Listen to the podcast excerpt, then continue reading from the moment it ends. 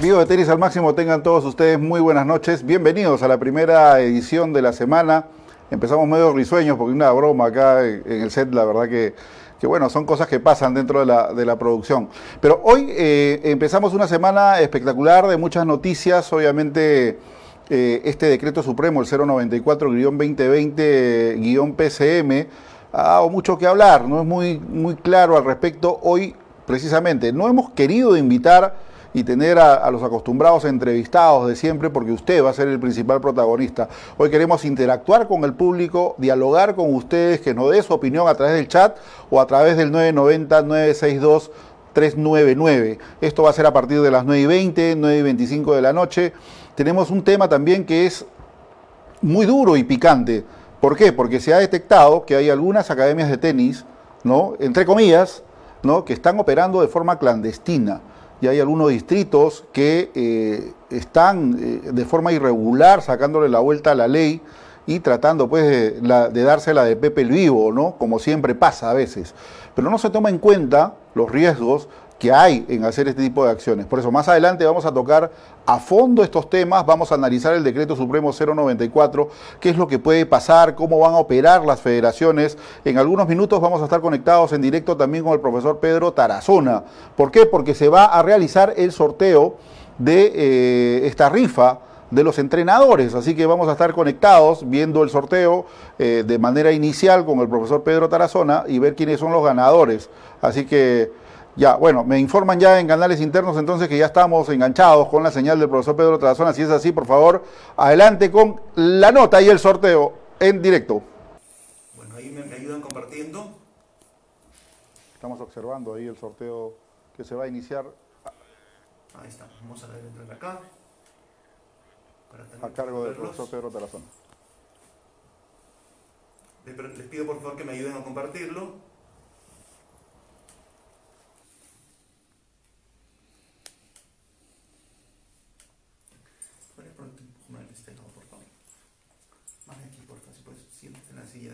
Oh. la siguiente si puedes, por favor. Eh...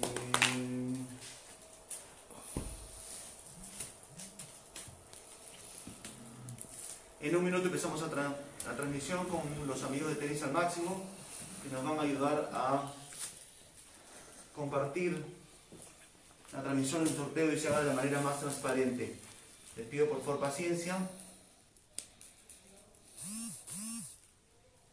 que ya empezamos en unos minutos.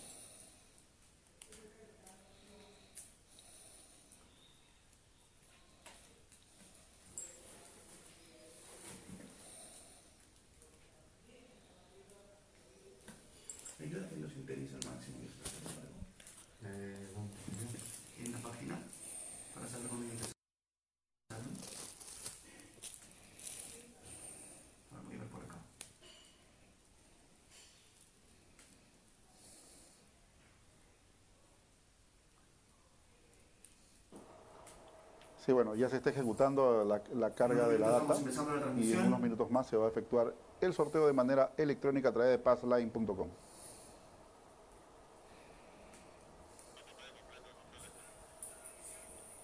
¿Ya estamos con Tenis máximo? Ok, perfecto, vamos a empezar. Ok, señores, buenas noches. Muchísimas gracias por, por acompañarnos. Muchas gracias a todos los que nos han podido apoyar durante todo este tiempo. Eh, tenemos 400 y tantas personas que nos han ayudado con algo de 3.700 tickets. Muchísimas gracias.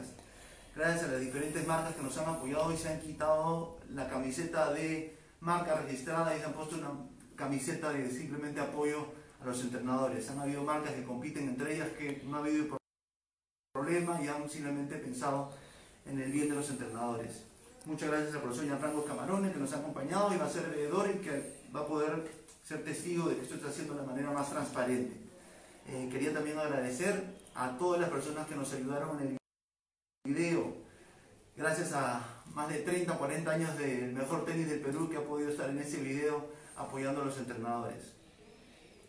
Eh, gracias también a Tenis al Máximo. Muchísimas gracias Jorge Salinas por apoyarnos. Muchísimas gracias Jorge Salinas por apoyarnos. Acércate un poquito si puedes, Juan, para que se escuche. Eh, y gracias también a la Federación Peruana de Tenis por la difusión. Esta rifa está permitiendo ayudar a aproximadamente 110 entrenadores. ¿Por qué no tenemos la lista final? Porque todavía estamos recibiendo algunas solicitudes y todavía están habiendo algunos filtros. Algunos entrenadores de manera muy solidaria están desertando de la posibilidad de recibir algo por apoyar a los que más lo necesitan.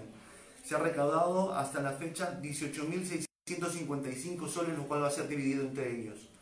Muchísimas gracias porque esto ha sido colaboración de, de, todos los entrenadores y toda la gente que estuvo detrás apoyando con esto. Muchas gracias al comité, el profesor Toto.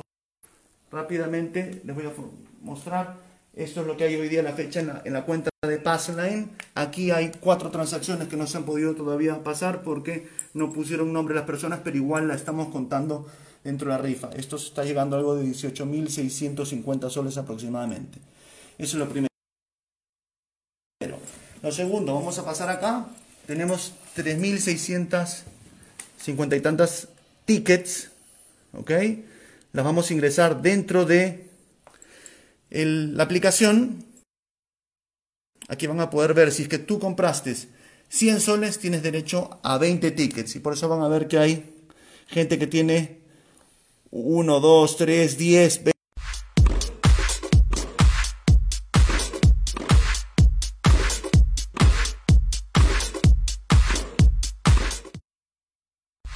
Algunos tienen hasta 60 tickets, ¿ok? Cosa que no se preocupen, si tú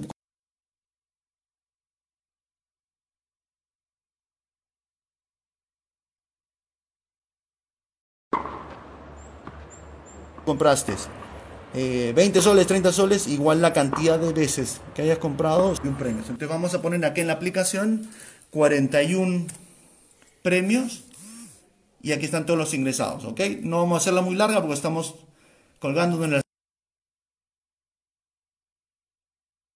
imágenes de los amigos de tenis al máximo. Vamos a lanzar el sorteo, ¿ok? ¿Listo? Perfecto, acá tenemos a los ganadores.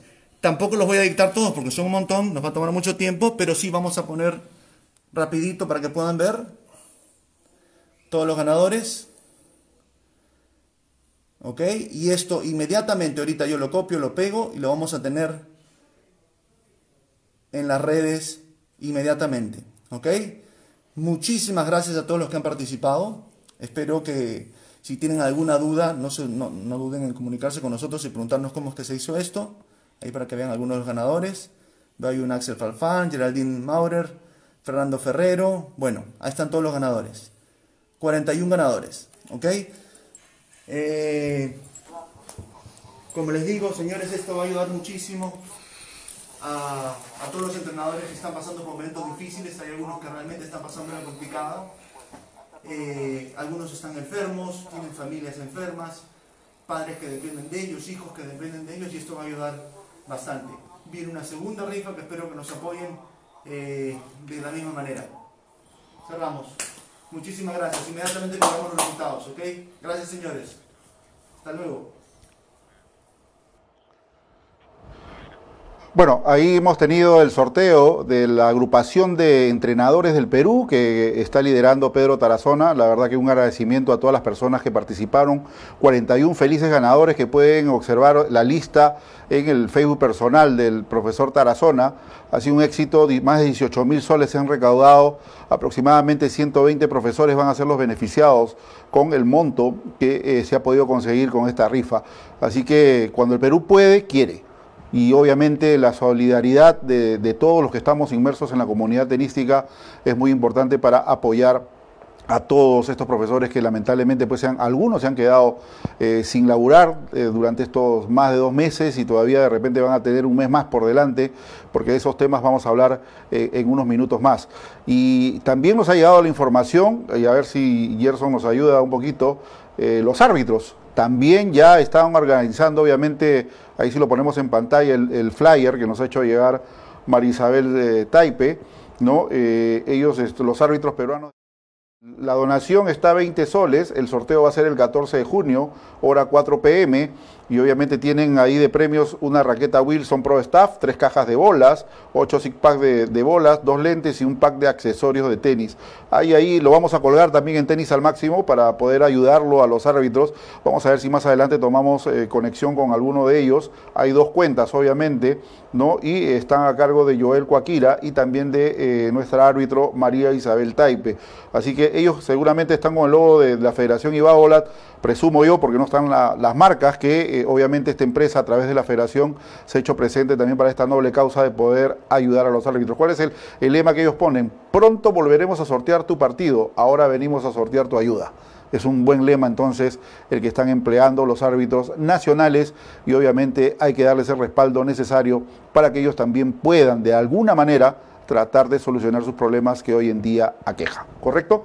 Vamos a la primera noticia del día, antes de pasar a los temas de fondo, no se olvide usted de participar obviamente en el chat y también participar con sus llamadas telefónicas al 990-962-399. Cuando demos el pitazo inicial que se van a iniciar las llamadas, usted podrá hacerlo. Pero por lo pronto, y quiero llevar esto a acotación porque la Federación Francesa de Tenis ha lanzado un plan de ayuda de 35 millones de euros por el COVID-19.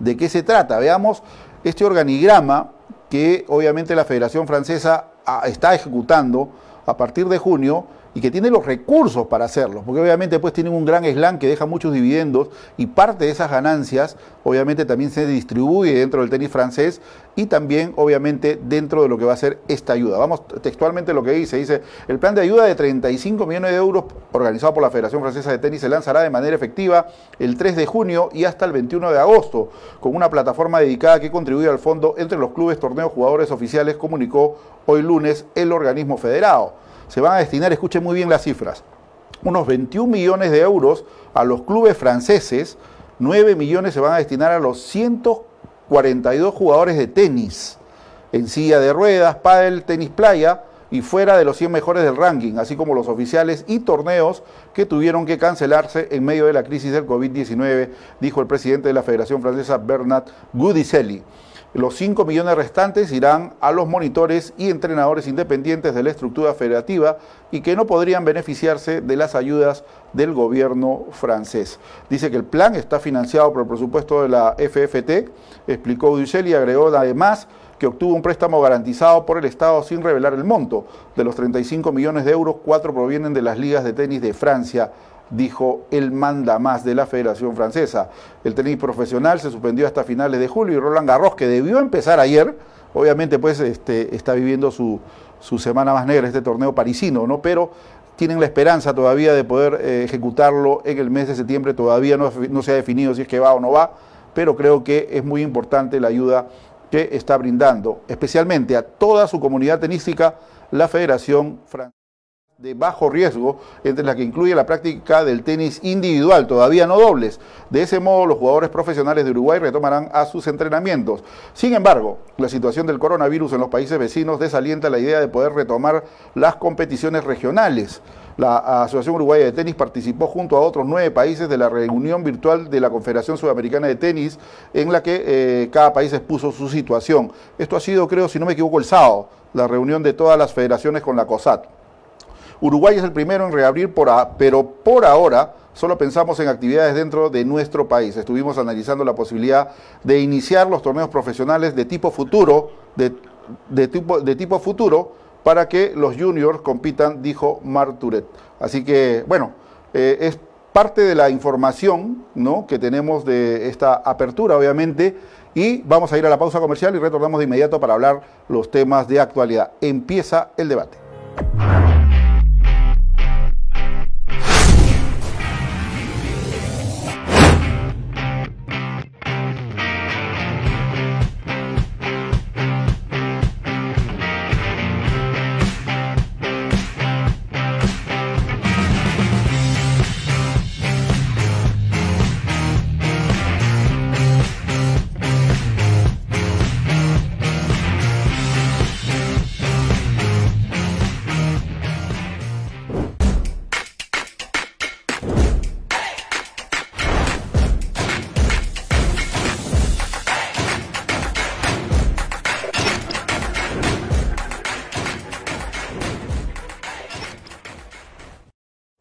Estaba leyendo la lista de ganadores que nos ha hecho enviar muy gentilmente, nos ha hecho llegar, perdón, el profesor Pedro Tarazona, 41 ganadores.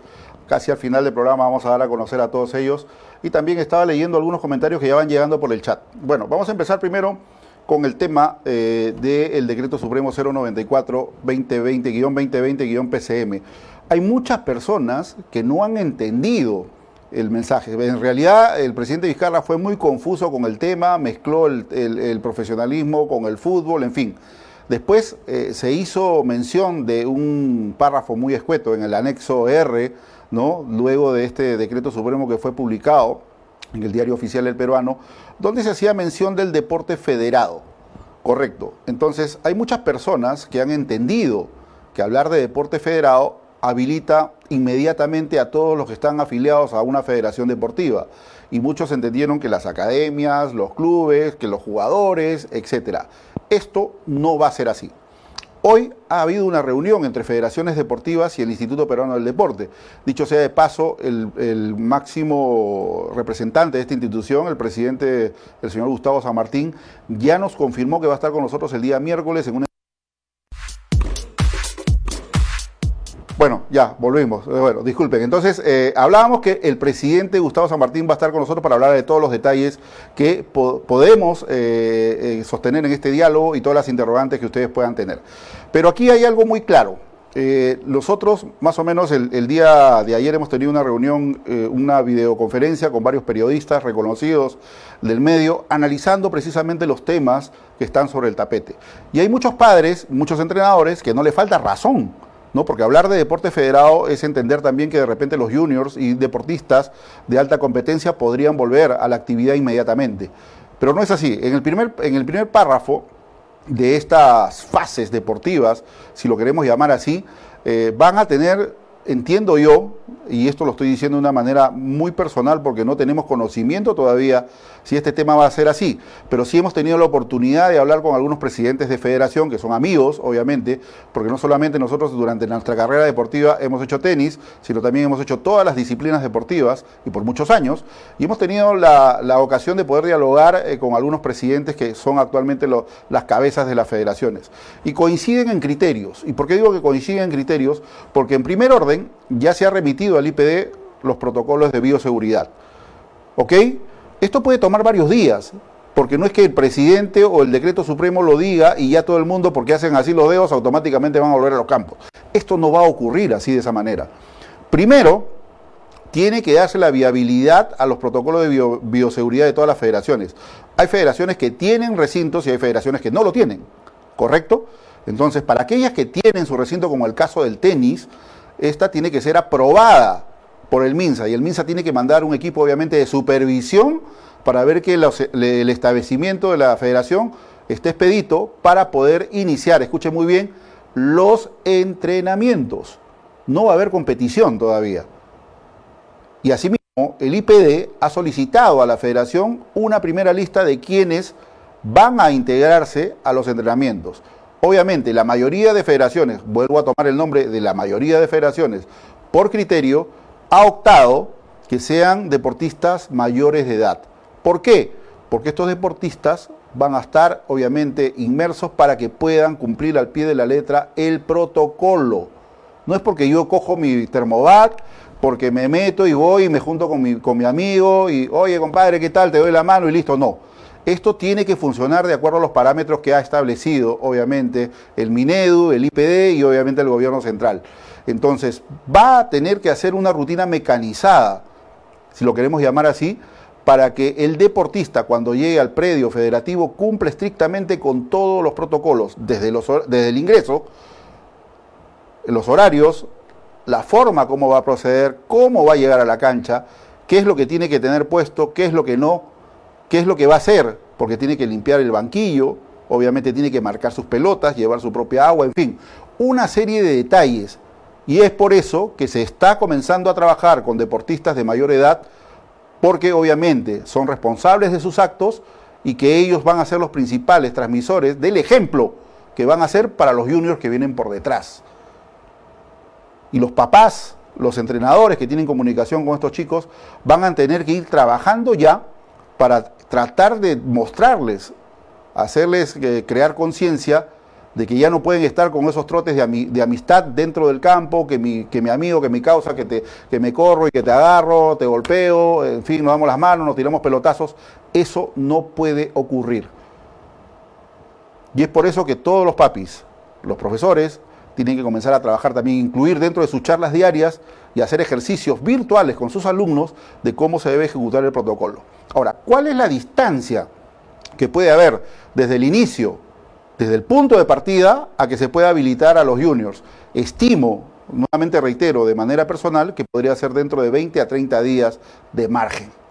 Y obviamente, creo yo, y para eso va a estar el presidente del IPD con nosotros, que las fases de desescalada deportiva las van a tener que aplicar las federaciones de acuerdo a lo que se estime y esté eh, dentro del protocolo y lo que se va a ir desarrollando dentro de cada disciplina deportiva. Y así como van a llegar los juniors, así como van a llegar también los profesores, porque en las listas también tienen que incluirse profesores. Los alumnos no van a entrenar solos, tienen que ir acompañados con los profesores. ¿Correcto? Pero para eso ya seguramente la federación estará preparando algún plan ¿no? Y ahora vuelvo a meter nuevamente porque hemos tenido oportunidad de hablar con la Federación de Taekwondo y con otras federaciones más, y también van por esa hoja de ruta. No es porque la federación se le antoje, digamos así, y no somos defensores de ninguna federación, por eso, pero no es que la federación se le antoje hacer, hacer lo que quieran, ¿no? Para tratar de eh, eh, mortificar o eh, hacer la cosa más larga, como algunos piensan, y que puede obviamente esta situación dilatarse. Esto no va a ser así. Hay fases que hay que cumplir y hay que, ahí tiene que estar estipulado, obviamente la, federación va a tener que sacar también cómo se va a activar el tema, pero más o menos estimo de manera personal, de acuerdo a lo dialogado con gente entendida, de que esta fase de, entre los profesionales y los juniors podría demorar entre 20 y 30 días. Y así sucesivamente se va a dar el regreso de todos los estamentos deportivos, pero ojo, tienen que cumplir estrictamente los protocolos. Aquel predio o aquel jugador que no cumple va a ser amonestado, va a ser sancionado. Ahora, a esto también se le está sumando las pruebas eh, rápidas y pruebas moleculares. Habrá que determinar cuál es la función. El fútbol está en tremendo problema. ¿no? Porque ya lo soltaron al fútbol, todos dicen, no, pero ¿por qué el fútbol? Pero igual, el fútbol quiere activarse y si se va a tener que activar, incluso están proponiendo jugar a todos los equipos de provincia en Lima. Imagínense el costo que tienen que asumir los equipos que a la rejusta a veces tienen que para pagar las planillas al mes, ¿no? De venirse a vivir a Lima de estar obviamente hospedados en algún lado, la alimentación, el traslado, los entrenamientos, los hidratantes y encima hacerse pruebas moleculares cada 15 días que tienen que asumir cada club. Tremendo lío, de verdad, tremendo lío. Pero nosotros con el tenis estamos bien.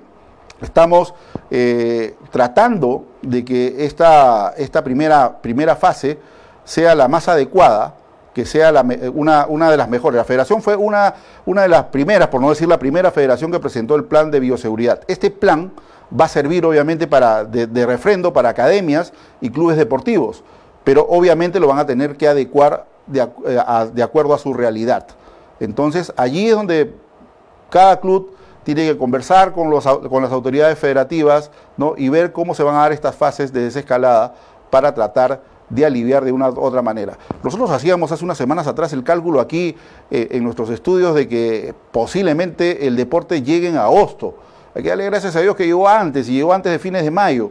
Entonces, eh, durante este tiempo, al menos los chicos van a ganar también un espacio importante y volverán en un mediano tiempo de repente a volver a entrenar. Y ojo que estoy hablando de Junior TOT.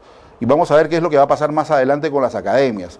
Hay muchos problemas que nosotros estamos detectando y gracias a las personas que nos llaman y nos avisan acerca de ello.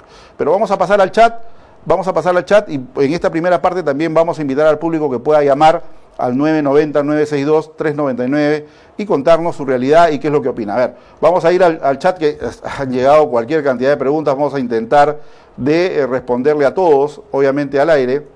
Y vamos a poner los lentes, a ver, Víctor del Águila, muchas gracias. Como siempre un gustazo escucharlos, más de el día de hoy tocando un tema delicado de la sacada de vuelta de algunas academias. Eso lo vamos a tocar en el segundo, en un segundo bloque.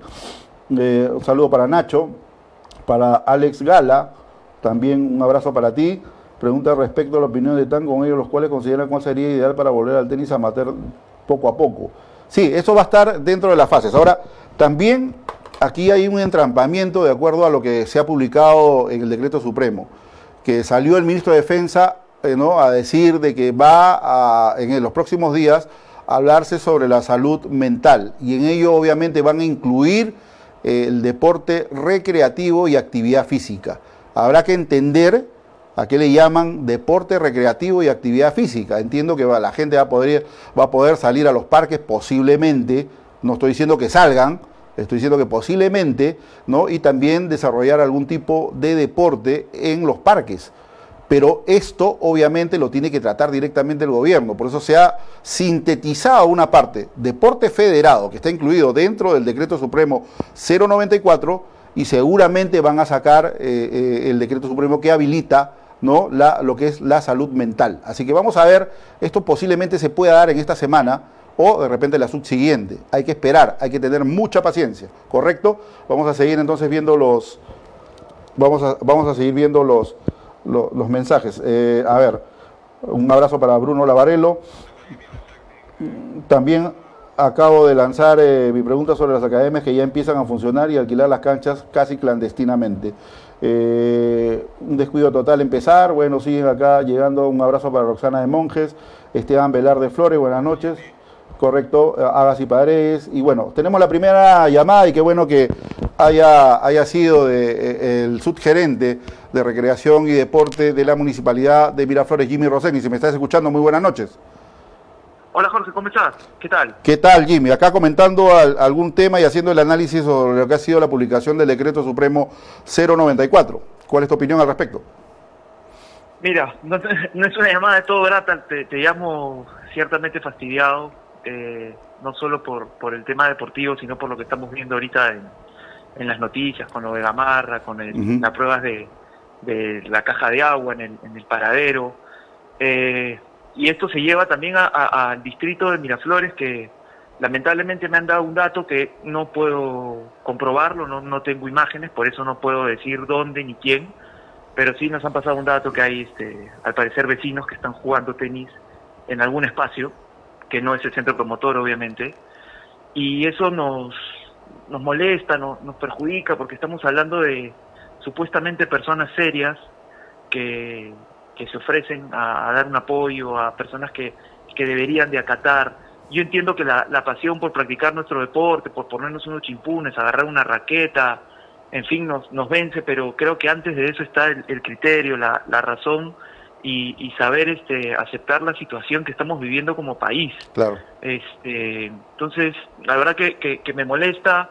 Yo quiero dar el mensaje como subgerente de Miraflores que, que el centro promotor está cruzando información con, con la Federación Peruana de Tenis para tener un protocolo para que esté listo justamente cuando el gobierno diga, ok, el, gobierno, el deporte amateur puede empezar. Una vez que, que, el presidente diga eso, el centro promotor abre.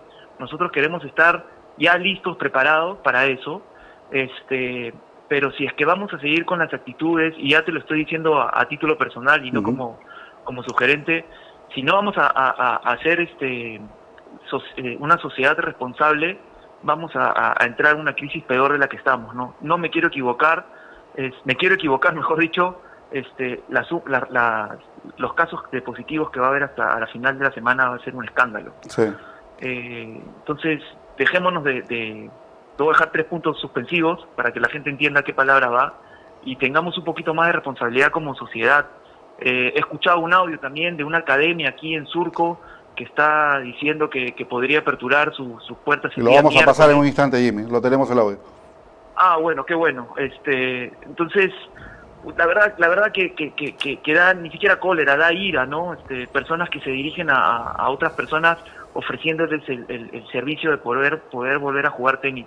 Yo acabo de cortar mi entrenamiento con mi equipo de fútbol este, por hacer esta llamada porque vi, estaba viendo tu programa, lo cual te agradezco la posibilidad de, de, dar unas palabras, pero sí dar un mensaje pues a la sociedad que te están viendo ahorita, que nos está escuchando, a que tomemos un poco de reflexión, que reflexionemos, que, que nos aguantemos un poco para poder volver a jugar a nuestras canchas, ¿no?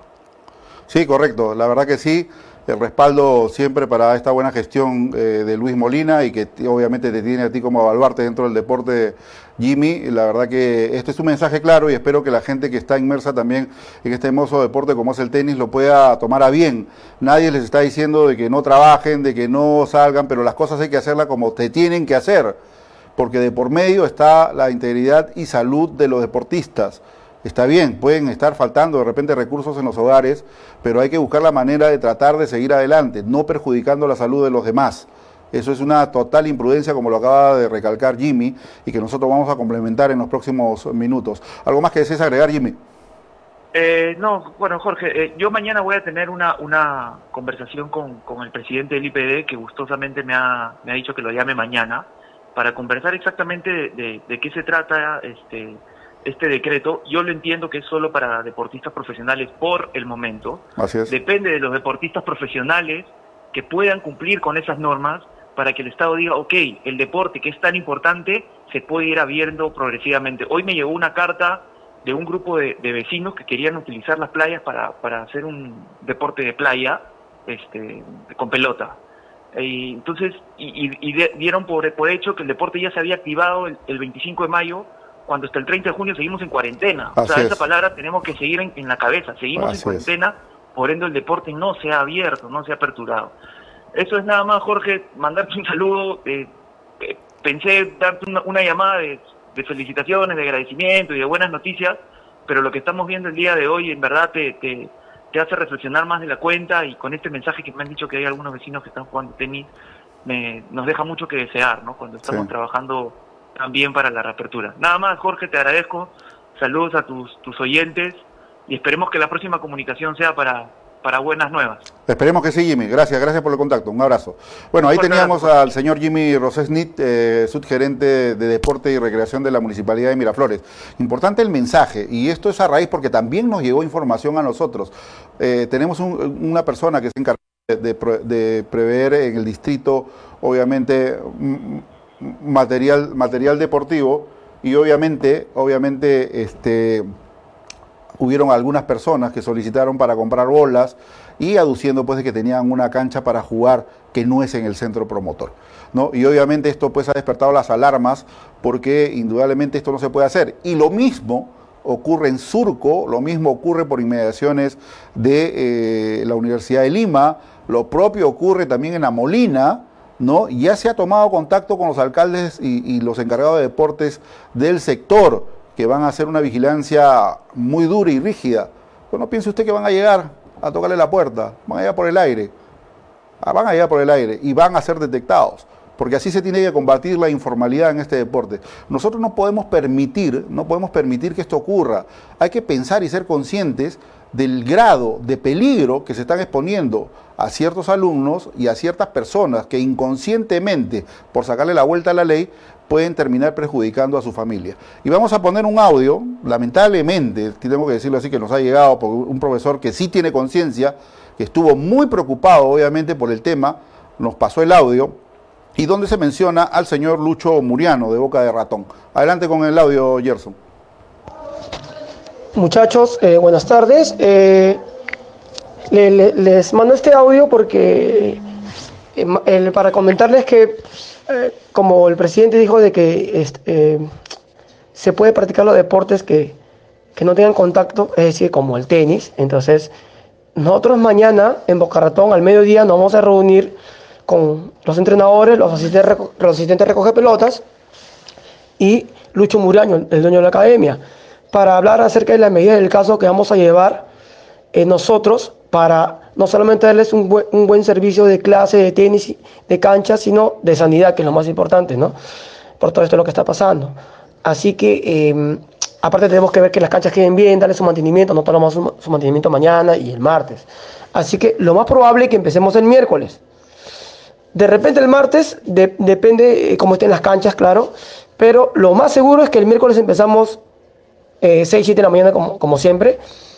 Este, hasta la noche, claro. Entonces, este, por eso eh, eh, este mensaje para todos ustedes, para eh, después de lo que hable mañana en la reunión con entrenadores y con Lucho, con los asistentes de recoger pelotas y con Lucho, yo a ustedes lo voy a comunicar cuando empezamos. Y para que todos ustedes estén este, recibiendo no solamente un buen servicio de, en el tenis, en la cancha, sino también de sanidad, que es lo más importante. Ya, espero verlos pronto y, y volver a entrenar en este deporte que tanto nos gusta y sobre todo con la medida del caso. Ya muchachos, este, gracias por, por la espera y, esperemos el, miércoles retomemos eh, con más fuerza. ¿Ya? Saludos a la familia y bendiciones.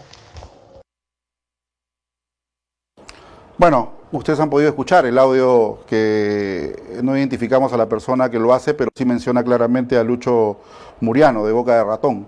Entonces hay que tener mucho cuidado. Aquí obviamente nosotros no estamos en contra de que se trabaje, pero sí se tiene que trabajar con todo lo que la ley establece. Hay muchas personas que no piensan y creen que este virus es una broma. Y no es así. O sea, cuando los peruanos crearemos conciencia y vamos a ser precisamente esa palabra, conscientes de que exponemos al peligro a muchas personas.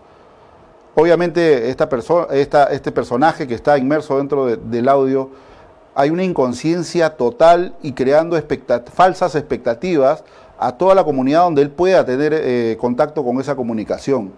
Y es una irresponsabilidad total. Lo digo así, porque hay que ser irresponsable para hacer esto de esta manera. Esto no se puede hacer si se están haciendo esfuerzos para que el tenis se active, para que el tenis pueda estar activo, por culpa de terceros o cuartos que quieren llevarse unos cobres al bolsillo, podrían poner en riesgo a toda la disciplina deportiva en general, a todo el tenis, y esto no podría llevarse a cabo si es que hay una sanción de por medio. Y podría quedar el tenis relegado e inhabilitado, escuchen muy bien, hasta de repente la final de la, de la fase o de repente hasta fin de año. Entiendan en la cabeza, señores, aquellos que tienen academias y obviamente los clubes tienen todo un grupo de trabajo, de que no se puede operar si es que no se tiene un protocolo de bioseguridad que sea aprobado por el Ministerio de Salud, obviamente refrendado por el IPD y por la Federación, y abrir las puertas o convocar a la gente, hacer entrar al público, cerrarla y ya jueguen al tenis y de repente está cobrando más cara las canchas porque no hay. Esto no se puede hacer. Reitero, es una irresponsabilidad total que tenemos que combatir. Y usted, padre, madre, ustedes que me están escuchando en su casa, sean conscientes. Mucho cuidado. Al joven que tiene 14, 15, 16, 17 años, que están próximos a ser mayores de edad, comencemos a ser conscientes, hagamos un Perú diferente, un Perú mejor, un Perú distinto al que estamos viviendo en estos momentos, porque todo lo que se ve en las calles es pura irresponsabilidad. La cuarentena no ha terminado. Entendemos que hay mucha gente que necesita trabajar, pero trabajarlo de, trabajar de una manera adecuada. Hay mucha gente hoy, han estado pasando por la tarde, nos hemos quedado sorprendidos aquí en estudios de ver al público cuatro o cinco personas en un metro cuadrado. O sea, a esta gente le llegó la pandemia, no importa, me enfermo, en fin, pero son casos que se están presentando. Vamos al chat y también puede usted llamar por teléfono. A ver, ¿qué nos dice Gustavo Flores, vamos a, vamos al, a poner los lentes, estamos medio ciegos. El día que salió el decreto supremo agarré mi raqueta y empecé a practicar 100 derechas y 100 revés. Así lo haré todos los días. Ojo, se puso a practicar. Lourdes Castillo, parece que no entendemos que ya no hay respiradores. Si se regresa debemos estar conscientes de que debemos respetar los protocolos. Carlos Carrillo, hola Jorge. Aquí en Estados Unidos ya abrieron los parques y clubes de tenis y siempre con protección y distancia social. Ok, saludos. A ver, acá nos pone algo interesante Ricardo Noriega. Dice, saludos. Yo pertenezco a varios grupos de chat y de Facebook de tenis y he leído con mucha pena preguntas como, ¿quién conoce una cancha caleta que, que esté operando? Qué bueno que haya este espacio para aclarar el tema. Los que somos amateur y más aún padres de chicos que compiten, debemos tener claras las cosas, dar los mensajes correctos a nuestros padres y sobre todo a los adolescentes y jóvenes. Eso es el mensaje claro de un profesor que es consciente. ¿No? Si él está en el chat, como lo dice Ricardo, y él trata de transmitir esto, sumámonos, hay que sumarnos a esa cadena hay que seguir adelante tratando de crear conciencia, porque la conciencia va a derrotar a la informalidad que estamos viviendo hoy en día. Y esto de canchas caletas, reitero, los distritos de Surco, La Molina, por inmediaciones de la Universidad de Lima y otros sectores más, incluso Miraflores, ¿no? también están inmersos en esto de las canchas caletas, del tenis informal, que yo soy Pepe el Vivo, ¿no? que yo me consigo mi, mi, tarro de pelota, llevo mis patas a mis colleras y nadie nos ve. Por eso estoy diciendo bien claro, a las personas que incurran en esta, eh, en esta falta grave porque está tipificada en el artículo 125 del Código Procesal Penal, la exposición de, personas al peligro y sobre todo apuntadas a los menores de edad. Son cinco años de pena privativa de la libertad. Encima se van a exponer a un cierre de, academia porque le van a retirar la licencia y por lo menos le van a poner una multa de 6 a 8 UITs, si no lo sabe. Y ahora los municipios van a comenzar a hacer vigilancia aérea mediante drones, porque ya están advertidos. ¿Correcto? Entonces hay, que tener, yo no sé, la verdad que, se tendría que tener, eh, ¿cuál sería la palabra idónea? De repente, ¿qué tal desparpajo, no? De, bueno, tocas la puerta, abre, miras, pasa, juega, te vas. ¿Se cumplió con el protocolo? No. ¿Se desinfectó el local? No. Y es muy sencillo, es muy sencillo darse cuenta. Y les voy a decir cómo. Es muy sencillo darse cuenta. Los predios que no atienden, las canchas están lastimadas, por más que se ríen una vez al día. Pero donde se hace tenis, esa cancha está fina, se trabaja, se echa agua, se corre, se pisa. ¿Me entienden? Entonces, hay que tener mucho cuidado. Las autoridades no pueden ser burladas. Al contrario, tienen que ir y verificar.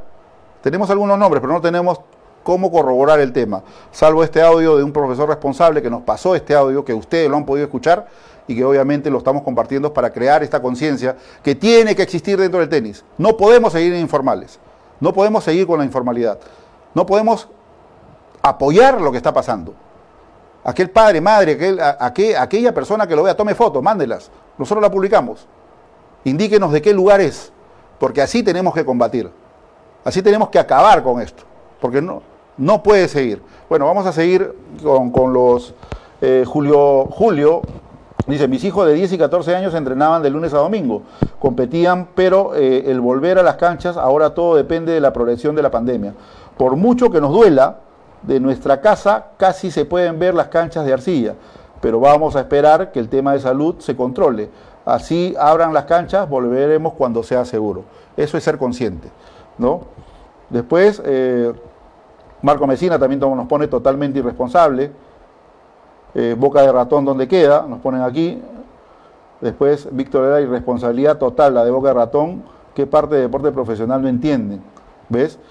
Y acá Betty Acurio también, mamá de Ignacio Buse, nos pone gracias. Una solicitud es que la federación coordine con la ITF Junior y adultos eh, respecto a la apertura de los torneos que por favor tengan en cuenta que Perú aún no está entrenando en canchas, eh, mientras que en muchos países incluso de nuestra región sí.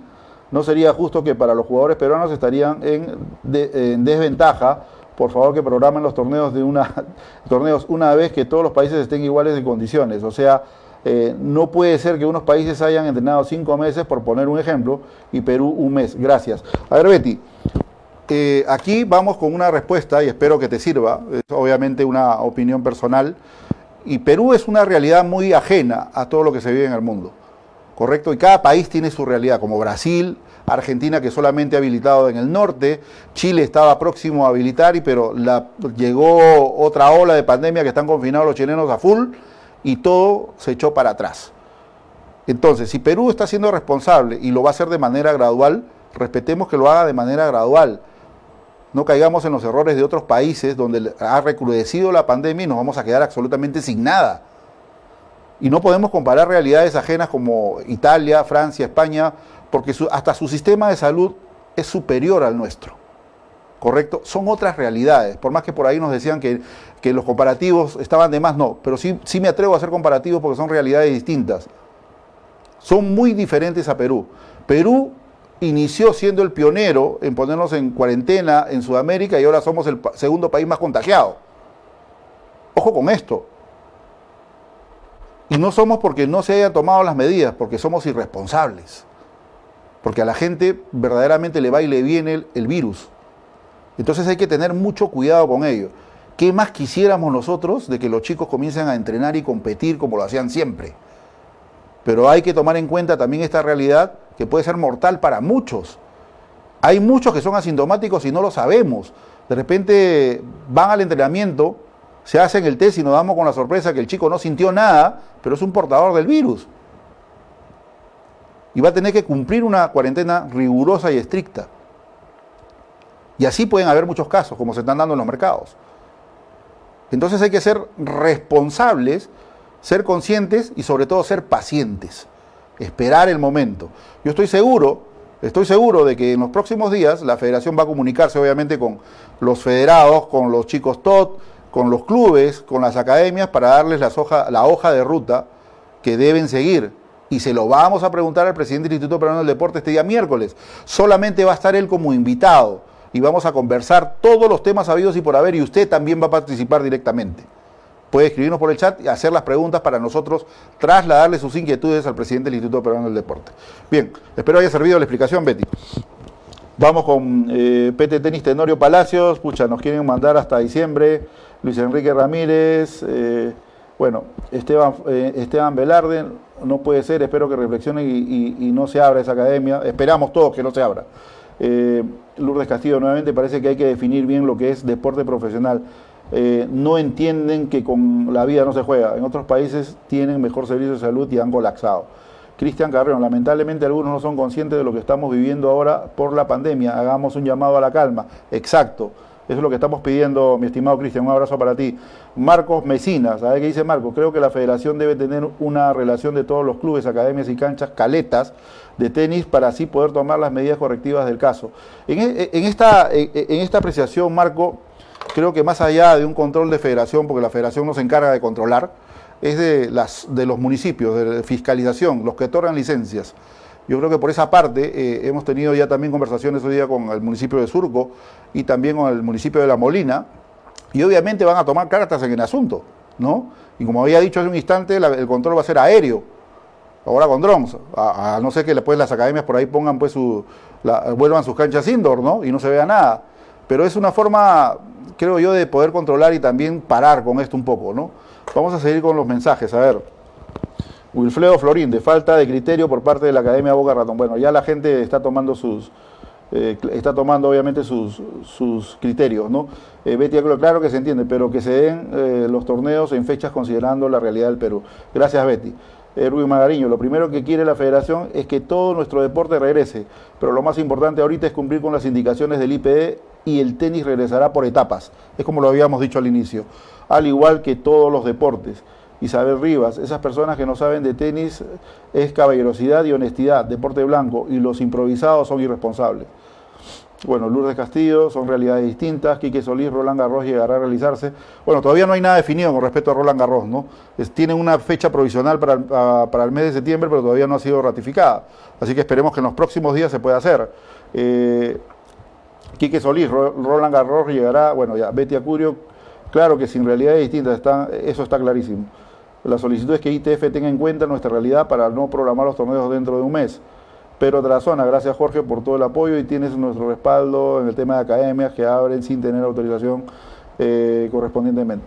Oscar Collante, gracias Jorge por la información, ojalá que los responsables tomen conciencia. ¿no? Alfonso Bartolo, está claro, la primera fase eh, tenis profesional, segunda fase tenis junior, competitivo, tercera tenis eh, social y recreativo. Bueno, son parte de las de las este parte de las de las de las de los comentarios que está haciendo el público y que obviamente pues eh, todos todos conjugan en, criterio. ¿no? Ahí tenemos una llamada telefónica. Eh, ¿Qué tal? Buenas noches, Jorge. ¿Aló? Buenas noches, ¿me escuchas? Sí, sí, sí, claro. Hola, ¿qué tal, Jorge? ¿Cómo te va? Dime, ¿cuál, es tu, comentario? ¿Qué tal, Jorge? ¿Cómo estás? ¿Qué tal? Qué gusto eh, escucharte. Sí, eh, discúlpame.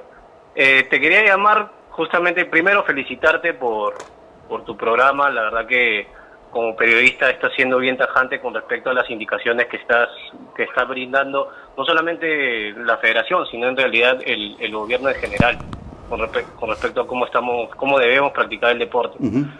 Eh, yo te hablo como, como jugadora amateur y no vive necesariamente en una zona céntrica que se juega tenis, que es Miraflores, Surco, sino yo vivo en Puente Piedra. Correcto. Y, bueno, no puedo denunciar a nadie porque no me consta a mí, pero tengo algún tengo una preocupación que de repente puede tenerlo la gente de aquí que vive por, por estas zonas. Eh, a partir de, toda esta situación el tenis no va a ser igual y todo, por ejemplo, no va a costar no va a costar al mismo precio. eh, va a ser más caro, obviamente, se van a necesitar más implementos que va a ser por nuestra seguridad. Así es. Pero ahora, ¿cuál sería la recomendación para toda esa gente, para toda la gente que ya no va a poder ir a una academia, no va a poder de repente, de repente ir a una cancha en Miraflores, en Surco, para practicar un deporte que, que tanto les gusta? Yo creo que más por necesidad la gente va a querer practicarlo en parques y, y el, el la federación, no sé si, creo que lo, lo habías mencionado en algún punto, no sé si brindará algunas indicaciones o algún protocolo para el, el, tenis como deporte recreativo. ¿Cuáles son las sugerencias que pueden hacer? Porque si no las hay, la gente va a salir y va a jugar como si estuviéramos en tiempos normales y, y esto va a estar mucho peor. Sí, es, correcto, Jorge. Indudablemente creo que todo el equipo de la federación va a tener las pautas muy claras con respecto a lo que tú indicas.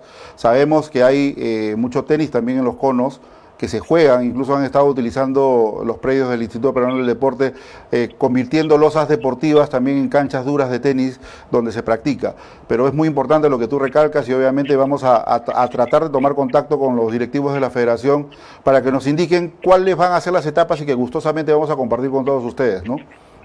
Sería bueno, sería genial. Yo, como te digo, te felicito por tu trabajo. Gracias. Me alegra que estén haciendo una observación eh, de lo que de lo que está pasando ahorita en el tenis allí justamente en las zonas donde el tenis está más centralizado pero sería bueno también que, que lo que lo que lo vean en otros lugares en zonas rurales donde también se juega el tenis no necesariamente en una academia sino en un parque y que sería bien riesgoso que la gente piense que, que se va a jugar el tenis de una manera normal cuando no es así. O sea, los tiempos van a ser completamente distintos. La gente tiene que entender eso que hay un riesgo ahora y que si bien ellos de repente no pueden portar la, el virus que, que, que, existe, está perjudicando de alguna manera a los demás, a la gente que está en su entorno y a su propia familia. Así es, así es, Jorge. Bueno, gracias por participar, Jorge. Te mando un abrazo y siempre hay que seguir disfrutando y apoyando al tenis peruano. Un abrazo, cuídate. Gracias, ahí teníamos otra llamada telefónica de Jorge Sánchez desde Puente Piedra. Ángel Arias nos escribe, a ver, vamos a ver qué nos pone Ángel Arias. Jorge, buenas noches, saludos por tu programa y tu gran labor. Sería bueno que las autoridades se pronuncien de cómo va caminando el tema de regreso al tenis, ya sea por medio de tu programa u otras eh, formas de comunicación a, eh, a todos los interesados, ya sean alumnos, profesores, academias, club, etcétera. Es comprensible que lo que dice sobre los temas de salubridad es muy cierto. Esto no es broma, pero también agradeceríamos que nuestras autoridades traten de acelerar el regreso del tenis. Te quedo agradecido. Y es por eso que es por eso que nosotros y gracias Ángel por escribir y es por eso y es por eso que nosotros estamos tratando de eh, comunicarnos este miércoles, ya lo confirmó el presidente del Instituto Peruano del Deporte, para hablar de todos estos temas. Él es la principal autoridad deportiva en el país, ¿no? Y creo que va a tener las cosas muy claras de cómo se van a implementar las fases, ¿no? Y será, eh, pienso yo, a criterio personal, no quiero con esto comprometer a ninguna federación con la que hemos hablado, de que las fases eh, van a salir directamente de cada, de cada ente federativo. Esto todavía está por confirmarse. Yo no tengo la información. Simplemente estoy haciendo un supuesto de que las federaciones son las, las encargadas de dar las fases de desescalada deportiva en cada disciplina. Y esto estaría bien, porque son los que conocen directamente su disciplina. ¿Me entienden? Pero hay que ver cómo lo rige y cómo lo controla el Instituto Peruano del Deporte. Entonces, para eso el miércoles vamos a estar con el señor Gustavo San Martín para hablar de todo. Vamos a hablar desde la interpretación del decreto supremo, la comunicación que ellos han tenido obviamente con, la, con las federaciones, el comunicado que sacó el Instituto Peruano del Deporte acerca del deporte federado y que solamente iban a ser todas aquellas federaciones que iban a aprobar su protocolo y que se iban a instalar en primera instancia. Y hemos dicho también al inicio del programa de que cada predio federativo tiene que pasar por el control del MINSA. Si no lo aprueban, no se abre y no hay entrenamientos. Así de tajante de las cosas. ¿Me entiendes? La otra es la colaboración de los jugadores profesionales en que tienen que hacer su ritual, vamos a llamarlo así, su ritual, ¿no? Para poder eh, acceder al entrenamiento. Son tres personas por cancha con el entrenador, hay una relación previa, entonces estamos haciendo el remix de lo que se ha hablado, ¿no? Hay una relación que ha sido remitida al Instituto Peruano del Deporte, todos mayores de edad para comenzar los entrenamientos. Pero esto tiene que ir ligado, obviamente, al control ¿no? de salubridad que tiene que pasar el MINSA en el predio en cualquier federación que tenga su recinto. Y las que no tienen, obviamente, eh, deben estar coordinadas con el IPD donde ejecutan sus entrenamientos. Vamos a, vamos a ver este más, Más mensajes. Johnny Rodríguez, parte del deporte es la enseñanza de valores y el respeto a los demás. Por ende, esperamos que cambien de opinión y actúen de acuerdo a ley. Totalmente de acuerdo. Y el apoyo a Recogebolas no pone Betty Acurio. Ese es un tema también eh, abierto, ¿no? De cómo estarán los chicos es muy preocupante. Javier Cáceres, si antes de la pandemia ya era muy difícil el surgimiento de nuevos talentos de los estratos bajos económicos, ahora será prácticamente imposible. Cuando se vuelva, hasta las academias elevarán sus costos y será comprensible por los protocolos a implementar. La única forma sería con programas de financiamiento y apoyo. Bueno, no te falta razón, Javier. Muy buen punto, ¿no? Eh, Jimmy Rosesni, a ver, ¿Qué nos dice Jimmy, que nos acaba de llamar un Jorge, Miraflores no incrementa los montos, no incrementará, perdón, los montos. Es un espacio público. Vamos eh, sí a tener protocolos con fases con aperturas progresivas de programas. La diferencia entre el tenis profesional y amateur varía solo en el tipo de cargos y entrenamientos. Los protocolos y cuidados son prácticamente los mismos. Ahora los deportistas tendrán que cambiar de cultura y apoyar a dejar las canchas como las encontramos cuando llegar a jugar. Eso es muy cierto. Hay que ser optimistas, responsables y cuidar nuestro espacio que nos hace feliz. Lo que, hace, lo que nos dice Jimmy es, cierto. Cada deportista, después de jugar, tiene que dejar en óptimas condiciones la cancha, pasarle pues el, pasarle, pasarle pasarle nuevamente eh, la mopa, en fin, pasarle todas las cosas para que la cancha quede en óptimas condiciones agarrar el, agarrar, agarrar el, eh, agarrar este, el, desinfectante y eh, ver qué es lo que va a ocurrir, dejar todo el fleje, las sillas, todo, ok. Bueno, a, ver, nos están llamando de la Academia Boca de Ratón y qué bueno que se dé esta, esta llamada. ¿Con quién tengo el gusto? Buenas noches. Aló, buenas noches. Sí, ¿Con, quién, ¿con quién hablo, por favor? Sí, buenas noches, ¿qué tal? Le habla Andrés Muriano, lo llamo... ¿Qué tal, Lucho? ¿Qué tal, Lucho? Muy, buena, muy buenas noches y gracias por llamar.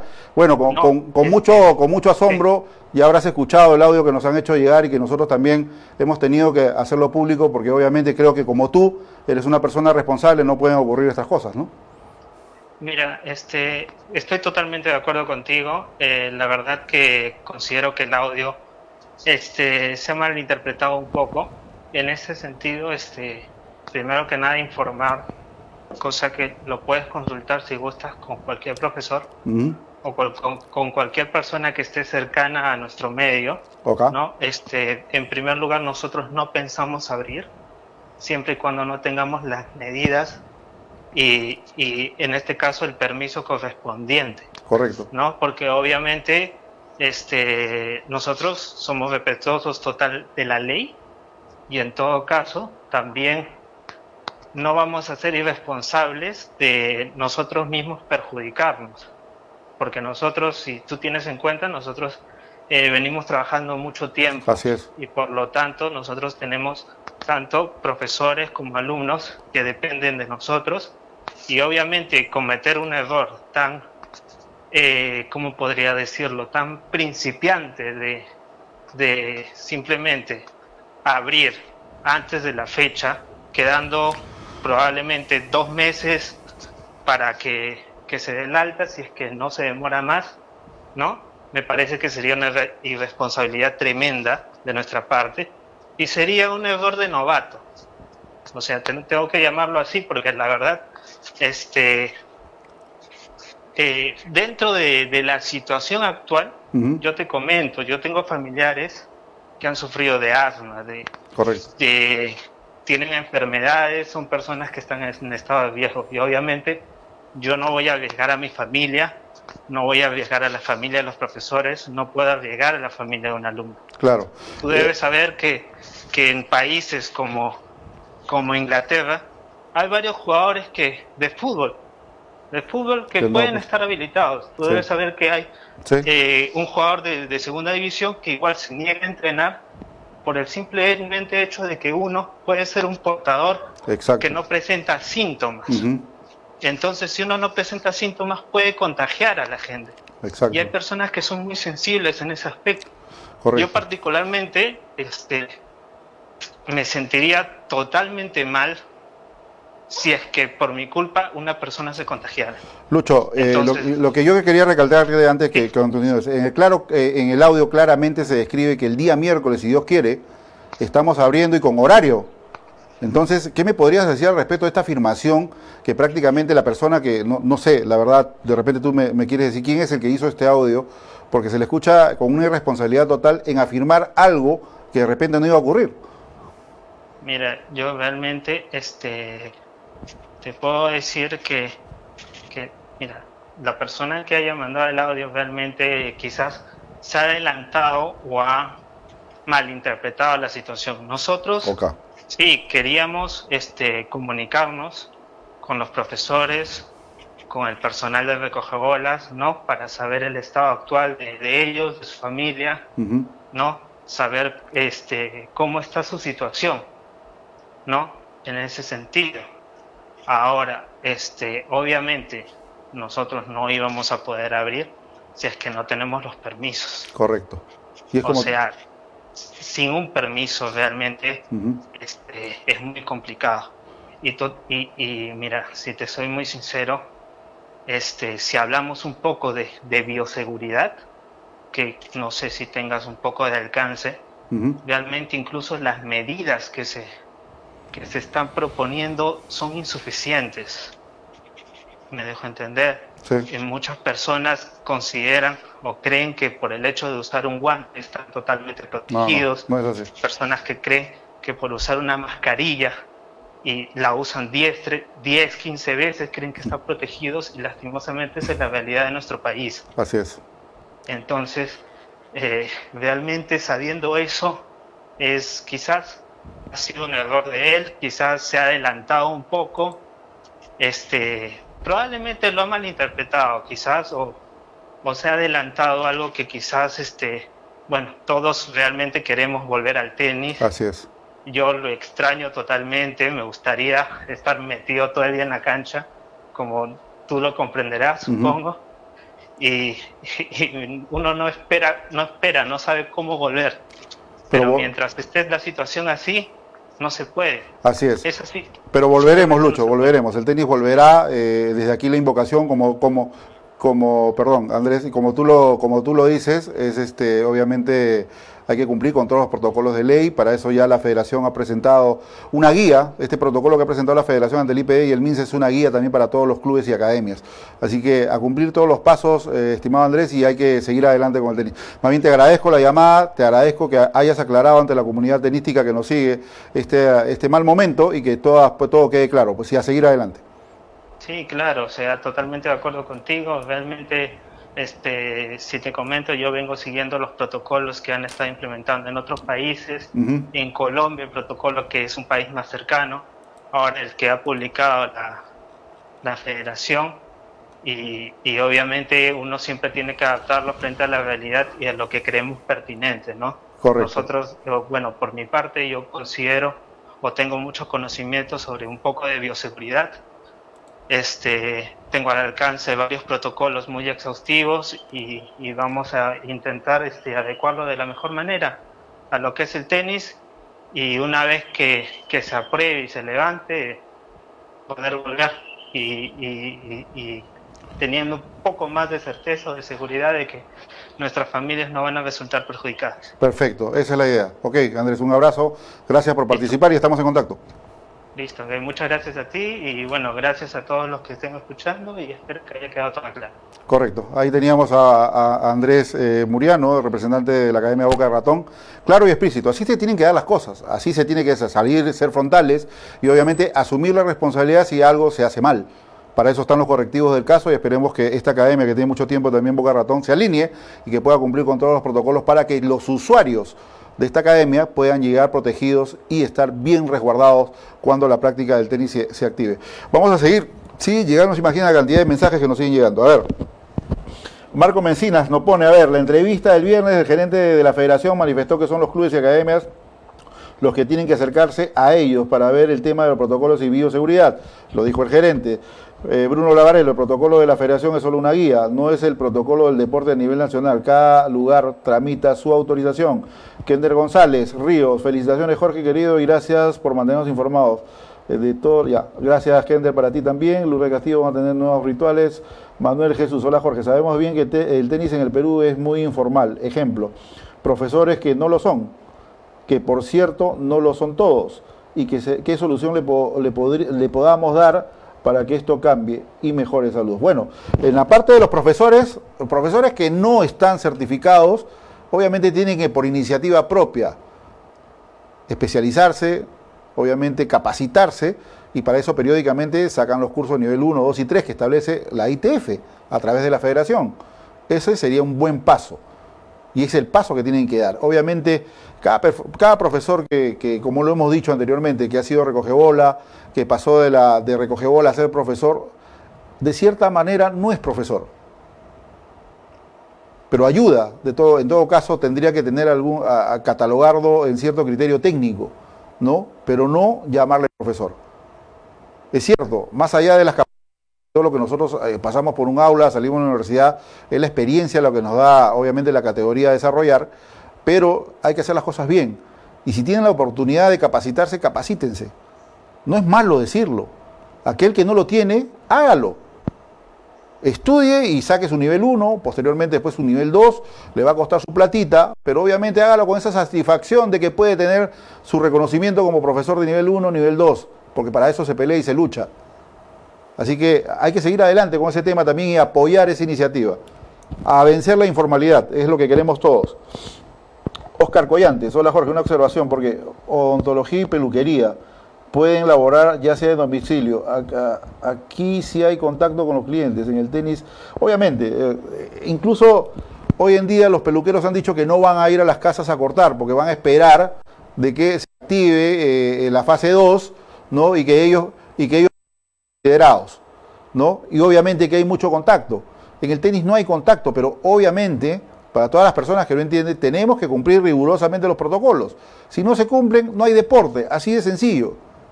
Entonces hay que tratar de amoldarnos y sobre todo, reitero esta palabra, paciencia. Hay que ser muy paciente. Nos están, nos están adelantando dos meses casi, nos han adelantado dos meses casi para, para lo que iba a ser agosto, una posible, un posible regreso. Y tenemos la suerte que a fines de mayo se esté dando el, regreso, el regreso del deporte. Así que hay que tener mucha paciencia. A ver. Reinaldo Rodríguez, a ver, eh, Hola, primera vez que veo este programa, yo suelo ir a Boca Ratón, cualquier, como otra persona que le gusta jugar al tenis por diversión. Hasta donde tengo entendido, la intención de abrir fue entendido entendido que eh, legalmente se iba a poder eh, eh, bueno, de acuerdo a los protocolos de sanidad. No son abogados y una, hubo una mala interpretación de la norma. Hoy se dieron cuenta de eso, que no iba a ser posible, porque la norma no lo iba a permitir y eso también lo comunicaron. Deberían consultar a las partes. Bueno, ya hablamos con, con de Ratón, gracias por, por, el mensaje. Eh, bueno, acá nos pone que era así, su hermano, era Andrés Muriano. Eh, a ver, Alfonso Bartolo, errar es humano, calma Boca Ratón, es cierto, ya, ya, ya se comunicaron con nosotros. A ver, vamos a seguir viendo más mensajes. Javier Germán Jerez es peligroso que un profesor haga clases particulares respetando la distancia. Eh, eh, clases respetando la distancia con su alumno y respetando el protocolo de seguridad. Me parece que con todo respeto, con responsabilidad, no es peligroso. No, no es peligroso, no es peligroso. O sea, para eso son los parámetros. El profesor va a estar en la parte media de la cancha. Y de ahí un jugador en cada extremo, donde cada uno va a bolear y cada uno va a, a coger sus bolas. Para eso las van a marcar y los cambios de cancha en caso se hagan partidos de set tienen que ser por ambos extremos, uno por este lado y el otro por el, por el exterior. Entonces vamos a, intentar compartir nuevamente un video que tenemos eh, con ustedes, lo vamos a colocar en, tenis al máximo para que puedan observar eh, y hay muchos clubes que ya han tomado como referencia este video lo están compartiendo con sus alumnos en sus clases de tenis. Lo tenemos en tenis al máximo, lo vamos a volver a postear nuevamente hoy para que usted pueda observar más o menos cómo se desarrolla el protocolo y qué es lo que tienen que hacer en el campo. ¿Correcto? Eh, si bien es cierto, lo hacen dos profesionales que van a entrenar entre ambos, habría que, eh, vamos a conseguir el material de cómo actúa un profesor de tenis dentro del campo, cómo debe actuar. Sabemos también que los camerinos no van a estar habilitados o vamos a ver si lo hacen de forma gradual o parcial también. Todos estos temas que son importantes para el retorno de la práctica del tenis hay que tenerlos muy claros y que cada deportista vaya con la hoja de ruta, obviamente bien establecida para saber qué es lo que tiene que hacer y qué no dentro del recinto.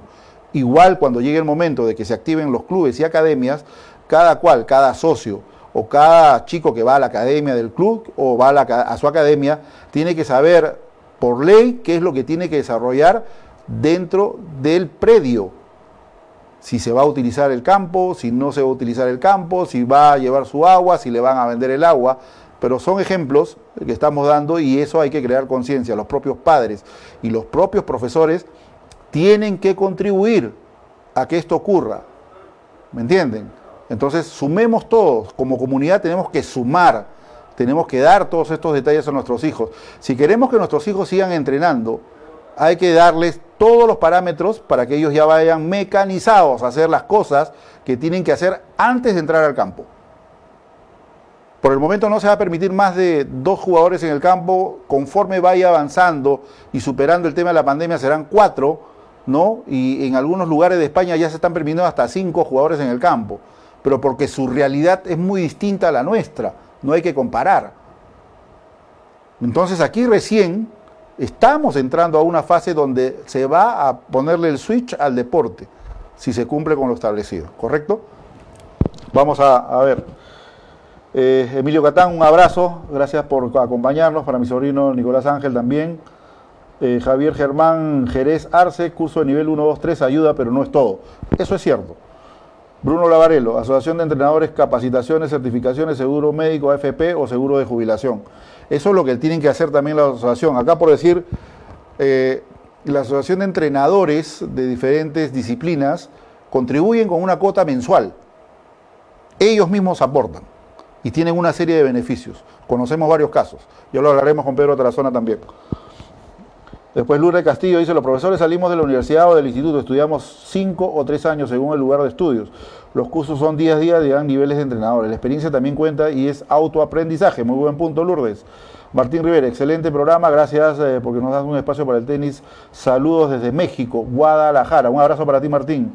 Laura Raya, gracias a nuestra capitana que también participa, dice, todos queremos que el tenis se pueda comenzar a practicar en cualquier club, academia, etcétera, pero tenemos que respetar y esperar. Laura, hay que esperar un poquito más. Eh, Carlos Loza dice, no sé cómo son los cursos, pero debería tener en cuenta la experiencia, hora de enseñanza, por ejemplo, número de alumnos. Javier Germán Jerez, gracias, gracias a ti por seguirnos, Javier. Esteban Velarde, profesores, esperar nomás, mientras tanto respetar las normas tomando precauciones y cuidarse y así poder cuidar a la familia y más cuidar al prójimo. Antes de, pasar y seguir leyendo, porque tenemos que dar también la lista de ganadores, vamos a una pequeña pausa comercial, Gerson, y retornamos de inmediato con tenis al máximo.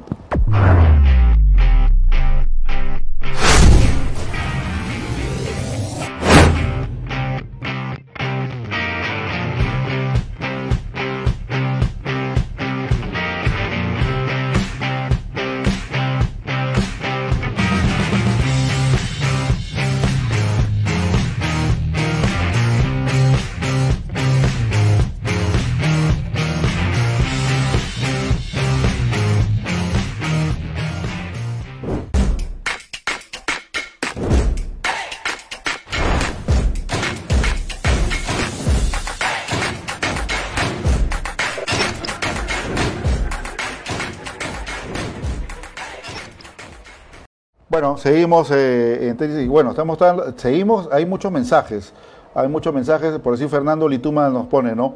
Creo que en el caso de, nuestro deporte debería haber más unión para poder lograr la reactivación lo antes posible. Las academias y clubes deben presentar en conjunto los protocolos y la federación debe apoyar no solo siendo un ente asesor, sino también supervisor. De esta forma, todo el sector puede empezar a operar en conjunto sin que nadie vea postergado aún más el tiempo necesario de su reinicio de actividades. Es un buen punto de Fernando Lituma y creo, sin temor a equivocarme, que el conducto regular va a ser de que ustedes presenten sus protocolos de bioseguridad a la federación, la federación lo eleva al IPD y el IPD lo eleva al MINSA. Así creo que va a ser la cadena. Este, este dato que estoy dando en este momento es porque algunos presidentes de las federaciones que hemos hablado nos han dicho que podría ser así. Escuche muy bien, podría, no que va a ser así, ¿ah? que podría ser la cadena de esa manera.